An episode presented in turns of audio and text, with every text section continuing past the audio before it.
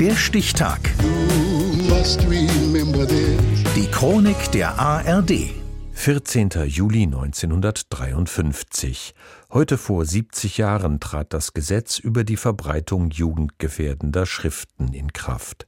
Martin Busch. Eine Flutwelle von Schmutz und Schund bedroht vermeintlich die deutsche Jugend nach dem Zweiten Weltkrieg. Wo einst der Geist im Gesicht des Menschen war, sei nun die Sexualität, schreibt der Kulturphilosoph Max Picard 1946. Striptease-Magazine und ähnliches könnten den Reifungsprozess negativ beeinflussen, so die Annahme der Älteren. Von einer Seuche spricht Bundesinnenminister Robert Lehr 1952. Er, der immerhin das größte Ressort der Adenauer Regierung verantwortet, warnt vor einer Bagatellisierung der Gefahr.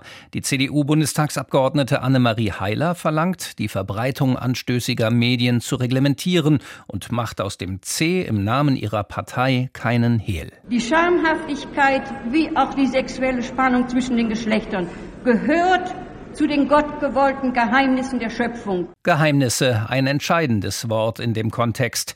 Eines, das die Lebenswirklichkeiten der Generationen lange separiert hat.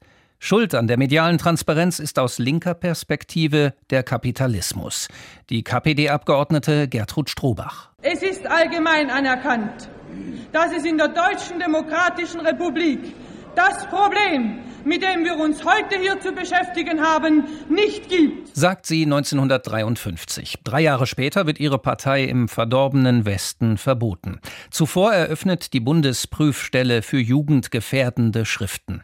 Auch die Blechtrommel sollte dazugehören, meint die Bremer Jugendsenatorin Mewissen und sorgt dafür, dass Günter Grass 1959 den Bremer Literaturpreis nicht bekommt. Ekelhaft findet sie einige Stellen im Roman.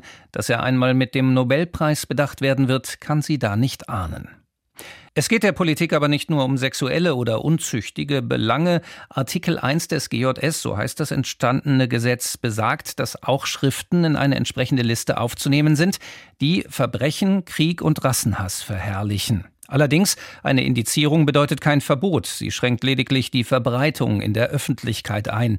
Die Augen von Kindern unter 18 sollen nicht mit den Inhalten konfrontiert werden. Zu Recht, wie Medienfachmann Neil Postman meint, der Amerikaner empfindet die kommunikationstechnologische Entwicklung 30 Jahre später als unheilvoll. Wir haben Kinder die Antworten auf Fragen bekommen, die sie nie gestellt haben. Die Prüfstelle nimmt sich auch Filme vor. Porno Papst von Godesberg nennt der Boulevard Rudolf Steffen, der in den 70ern und 80ern Leiter der Einrichtung ist. Seine Nachfolgerin Elke Monsen-Engberding stößt bei einem neuen Medium an Kompetenzgrenzen. Das Problem ist, dass wir äh, den Auftrag haben, wenn wir Computerspiele indizieren, sie bis zu Ende durchzuspielen. Und wir müssen dann ja mal irgendwann in das Ergebnis der der Mission kommen. Und das schaffen wir einfach nicht.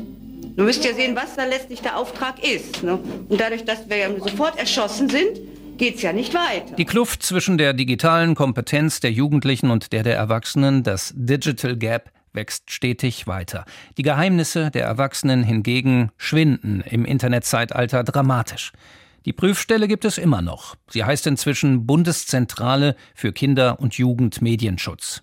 Dass sich der Staat um die Sittlichkeit des Nachwuchses kümmern muss, hat der Bundestag 1953 beschlossen. Das Gesetz über die Verbreitung jugendgefährdender Schriften trat am 14. Juli 1953 in Kraft. Heute vor 70 Jahren. Der Stichtag. Die Chronik von ARD und Deutschlandfunk Kultur. Produziert von Radio Bremen.